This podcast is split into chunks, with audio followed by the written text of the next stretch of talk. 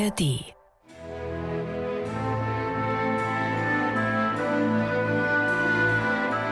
MDR Klassik. Die Bachkantate mit Maul und Schrammeck. 29. September, das ist das Fest des Erzengels Michael. Lieber Michael, das passt wieder mal gut. Ich kann dir zum Namenstag gratulieren. Ja, danke, lieber Bernhard. Danke. Ja, und das ist ein wichtiges Fest auch im lutherischen Kirchenjahr. Und das überrascht so ein bisschen. Bach hat dazu vermutlich 1729 die Kantate Man singet mit Freuden vom Sieg komponiert.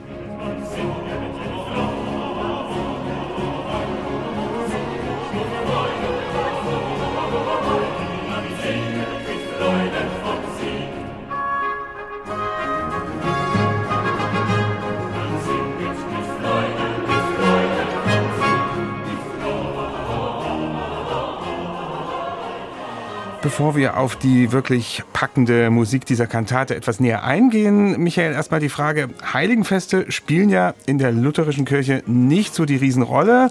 Es gibt so ein paar Marienfeste und es gibt das Johannesfest, aber das war's dann auch schon. Aber Michaelistag, der war immer ganz wichtig, was man nicht zuletzt an vielen Kantaten merkt, die dafür entstanden sind. Michael, warum ausgerechnet Michael? ja, gute Frage, lieber Bernhard. Der Michael ist eben der Ausnahmeengel, muss man sagen. Aha. Also jedenfalls für die Lutheraner einer der Erzengel. Naja, er hat natürlich eine große Rolle gespielt in der ganzen biblischen Geschichte. Er ist derjenige, der Adam und Eva den Weg aus dem Paradies weist, weil er eben auch immer für die Gerechtigkeit eintritt. Er richtet über uns auf dem Weg vom Diesseits ins Jenseits. Bleibt die Engel, bleibt bei mir. Die wunderbare Aria aus der anderen Michaelis-Kantate von Bach, da kommt das ja sehr deutlich zum Ausdruck. Er hat ja den Daniel in der Löwengrube beschützt und so weiter. Also er ist Schutzengel durch und durch und deswegen kamen auch die Protestanten nicht ohne ihn aus. Und natürlich wird dann immer der Michaelistag genutzt, um ihm zu danken für einen ganz entscheidenden Kampf. Im Episteltext am Michaelistag wird ja davon berichtet, wie eben Michael den höllischen Drachen, also den Teufel, besiegt hat. Und da wird natürlich ihm Dank gesagt, stellvertretend für alle Schutzengel. Also letztlich holen wir das, wir Protestanten, am Michaelistag nach, was ihr lieben Katholiken das liebe ganze Jahr über macht. Ja? ja. Er ist ja sogar der Schutzheilige der Deutschen. Ja, Michael. Richtig. Auch hier im Völkerschlachtdenkmal ist er mit in Stein gemeißelt, also eine große Figur. Und wir können dankbar sein, dass es ihn gibt, denn er hat Bach zur Komposition von ganz wunderbaren Kantaten herausgefordert. Und Bach konnte auch davon ausgehen, dass die Kirche an diesem Tag ganz besonders voll war, denn es waren ja nicht nur die Leipziger da an dem Tag. Nein, genau, die Stadt war rammelvoll. Warum? Weil die Michaelismesse, Neudeutsch Herbstmesse, zu diesem Zeitpunkt startete, also an dem Wochenende. In Leipzig hat immer während der Handelsmessen die Bevölkerung sich gewissermaßen verdoppelt. Und alles, was da irgendwie protestantisch war oder sich in Nikolai oder Thomaskirche getraut hat, ist da natürlich hinein. Und Grund genug für Bach, Grund genug im Grunde für alle musikalischen Kräfte der Stadt, an diesem Tag besonders laut zu musizieren zur Repräsentation, aber eben auch, um den Engeln ein Ständchen zu bringen. Ja, die Engel, die werden uns gleich noch beschäftigen in dieser ganz konkreten Kantate. Man singet mit Freuden vom Sieg. Der Text, der gehört zum sogenannten Picander-Jahrgang von 1728. Wir haben ja schon mehrfach hier im Podcast drüber gesprochen und man nimmt deswegen an, dass Bach die Kantate entweder eben 28 oder 1729 komponiert hat. Was thematisiert denn Picander oder bürgerlich Christian Friedrich Henrizi in diesem Text? Na, er geht eben aus von diesem Epistelbericht, also der Erzengel Michael besiegt den Teufel, der Kampf gegen den Satan, es geht um die Furchtlosigkeit, die Engel als unser Schutz. Es gibt da durchaus Parallelen zu der anderen großen Leipziger Michaelis-Kantate. Es erhub sich ein Streit, wobei man hier sagen muss, ich finde, es ist fast so eine Art Fortsetzung von Es erhub sich ein Streit. In Es erhub sich ein Streit, da wurde ja wirklich erstmal am Anfang gekämpft in diesem Eingangschor. Und da wurde, wie? Da wurde der Streit geschildert. Jetzt finde ich, in dem Eingangschor wird die Party danach gefeiert. Also man singet mit Freuden vom Sieg, eine Anleihe aus Psalm 118, wo es eigentlich auch darum geht, den Sieg der Gerechten im allgemeinen Glaubenskampf zu feiern. Das wird jetzt hier im übertragenen Sinne als Text genutzt für die Siegesfeier Michael hat den Drachen in die Flucht geschlagen. Und so ist das im Grunde genommen die Fortsetzung, die Feier nach dem Kampf und dem Teil 2 der Kantate. Das ist auch ganz ähnlich zu BWV 19, also hub sich ein Streit. Da wandelt sich der Charakter plötzlich. Da wird es wirklich ein Dank sagen und ein Anflehen Richtung Schutzengel, uns weiterhin so treu beizustehen. Und damit ist es wieder so eine Zweiteilung wie in BVV 19, aber hier eben steht die Siegesfeier im Vordergrund und nicht die Schlacht. Die ist schon geschlagen und die ist gewonnen.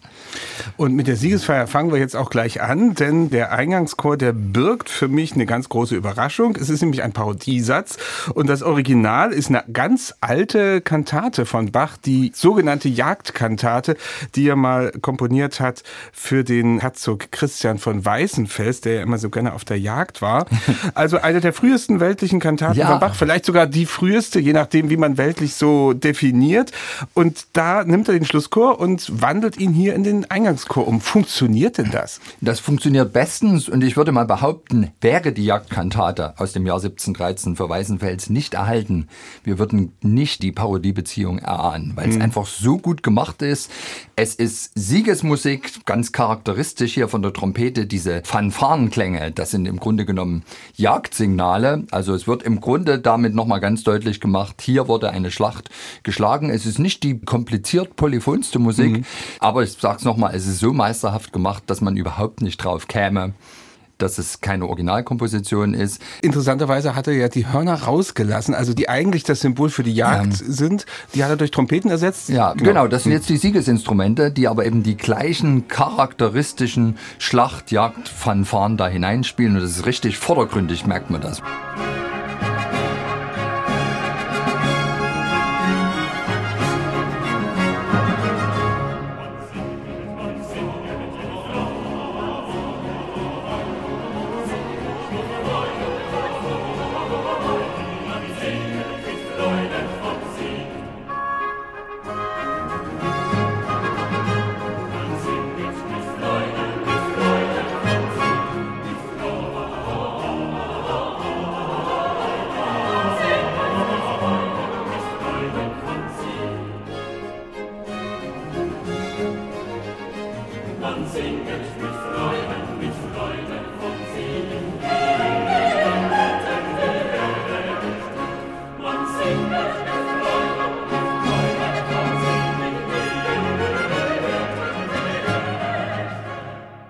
Also funktioniert bestens, aber dennoch, man muss ja sagen, wir wissen heute, es war dann doch die zweite Lösung. Mhm. Ja, denn das ganze Erstaunliche ist, wir haben in der Autographenpartitur der Kantate 201 auch eine weltliche Kantate, Geschwinde, Geschwinde, ihr wirbenden Winde. Genau, der sogenannte Wettstreit zwischen Phobos und Pan, wahrscheinlich für das Kollegium Musicum komponiert.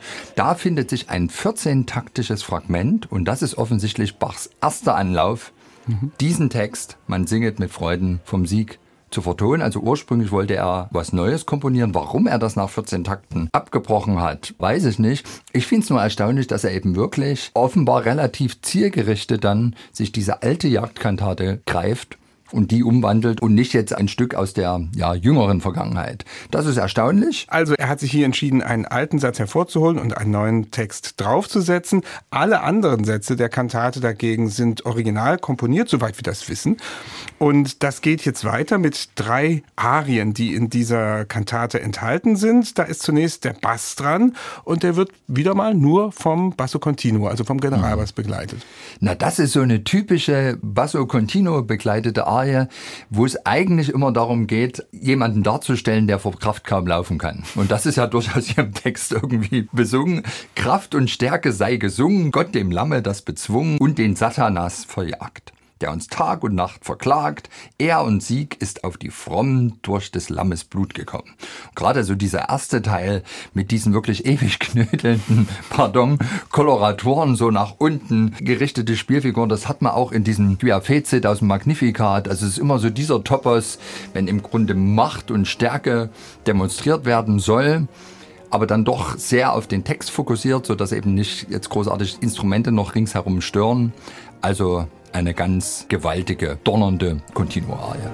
Kraft und Stärke sei gesungen, Gott dem Lamme das bezwungen und den Satanas, den Satanas verjagt. Kraft und Stärke, Kraft und Stärke,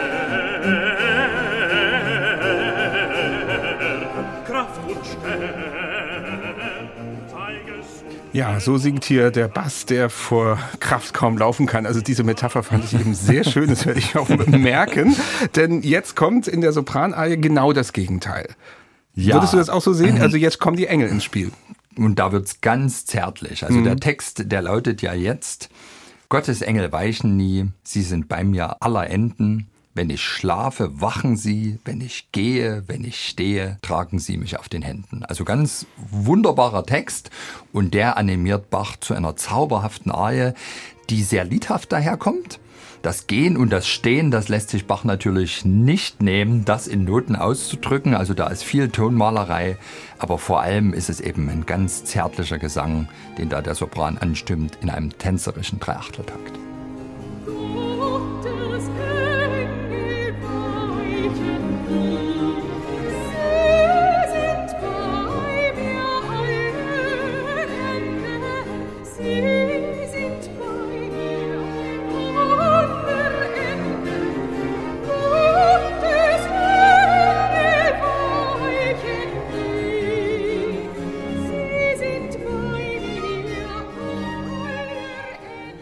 Das ist also diese Engel-Arie in der Kantate Man singet mit Freuden vom Sieg. Das ist gar nicht mehr so weit weg von Hänsel und Gretel. Engelbert Humperdinck, der Abendsegen, da ist ja auch immer die Rede von den Engeln, die bei einem ja. sind und um einen mhm. drumherum stehen. Natürlich ein ganz anderer musikalischer Stil, ja. aber irgendwie ist es mir gerade auch... Da ist noch ein bisschen mehr Schmelz am Start als Wesentlich mehr, wesentlich mehr, aber ich wollte mal auf diese Parallele hinweisen.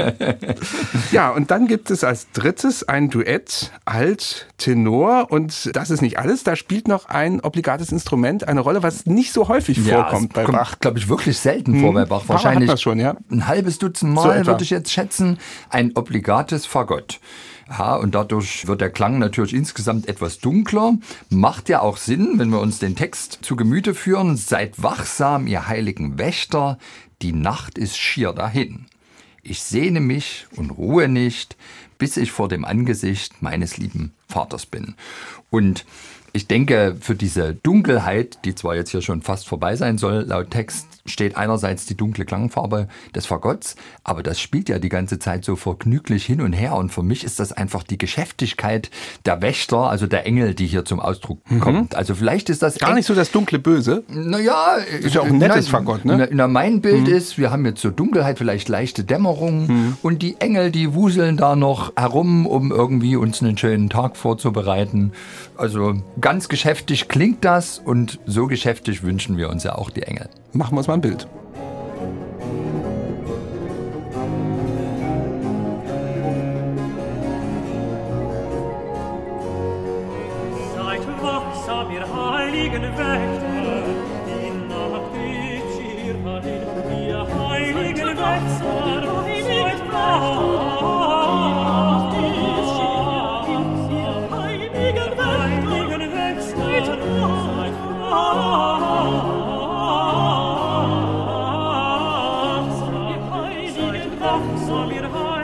Wachsam, ihr heiligen Wächter,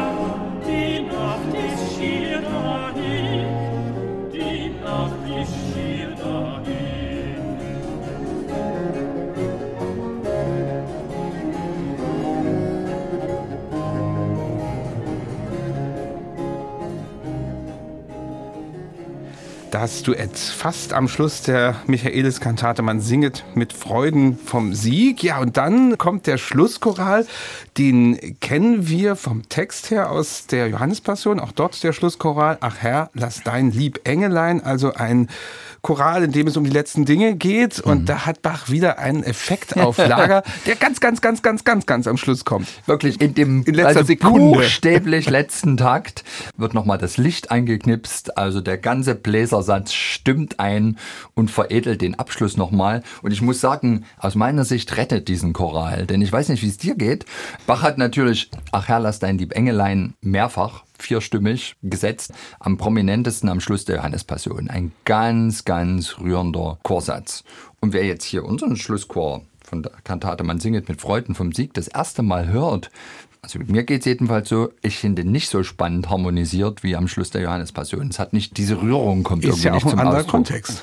anderer Kontext. Und erst wirklich durch diesen Schluss, wo mhm. plötzlich dieses Licht angeknipst wird, wird klar, warum er erstmal vorher so ein bisschen eher harmonisch auf der Stelle tritt, damit dann am Ende der Effekt umso größer ist. Der Bach ist ein Schlawiner, der wusste ganz genau, was er tut.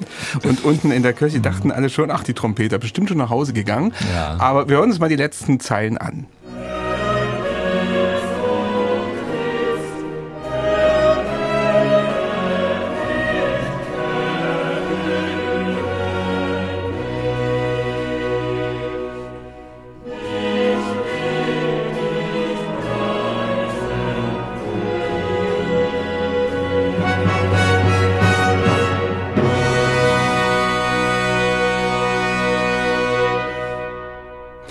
Mit diesem Bläsereffekt. Also sagt Michael, rettet Johann Sebastian Bach hier den Schlusschoral.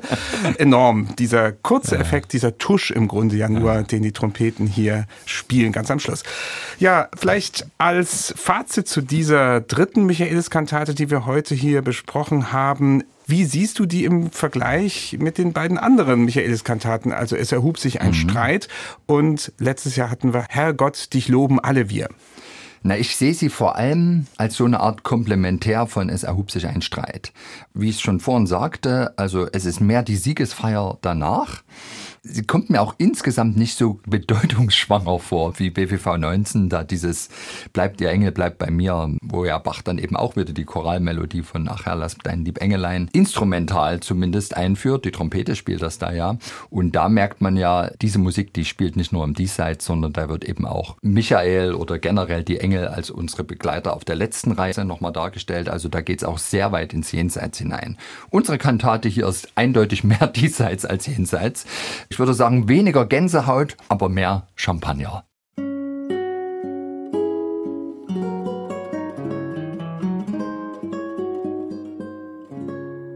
MDR Classic